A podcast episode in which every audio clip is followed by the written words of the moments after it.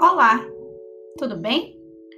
Nas últimas aulas, nós conversamos muito sobre os conhecimentos do senso comum, filosóficos e religioso. Na próxima aula síncrona, nossa discussão será só sobre o conhecimento científico, que, como já mencionei, será o conhecimento que dará base para os estudos das disciplinas de métodos e técnicas de pesquisa em psicologia.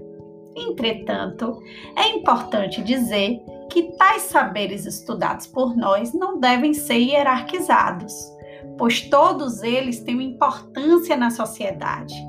É como diz Eva Maria Lacatos em seu livro Metodologia Científica, que, apesar da separação metodológica entre os tipos de conhecimento popular, filosófico, religioso e científico, no processo de apreensão de realidade do objeto, o sujeito cognoscente, que é aquele que se debruça para compreender tal objeto, pode penetrar nas diversas áreas.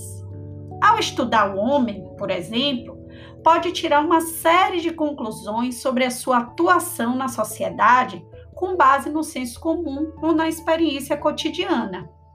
Pode analisá-lo como um ser biológico, verificando, com base na investigação experimental, as relações existentes entre determinados órgãos e suas funções. Pode questioná-los quanto à sua origem e destino, assim como quanto à sua liberdade.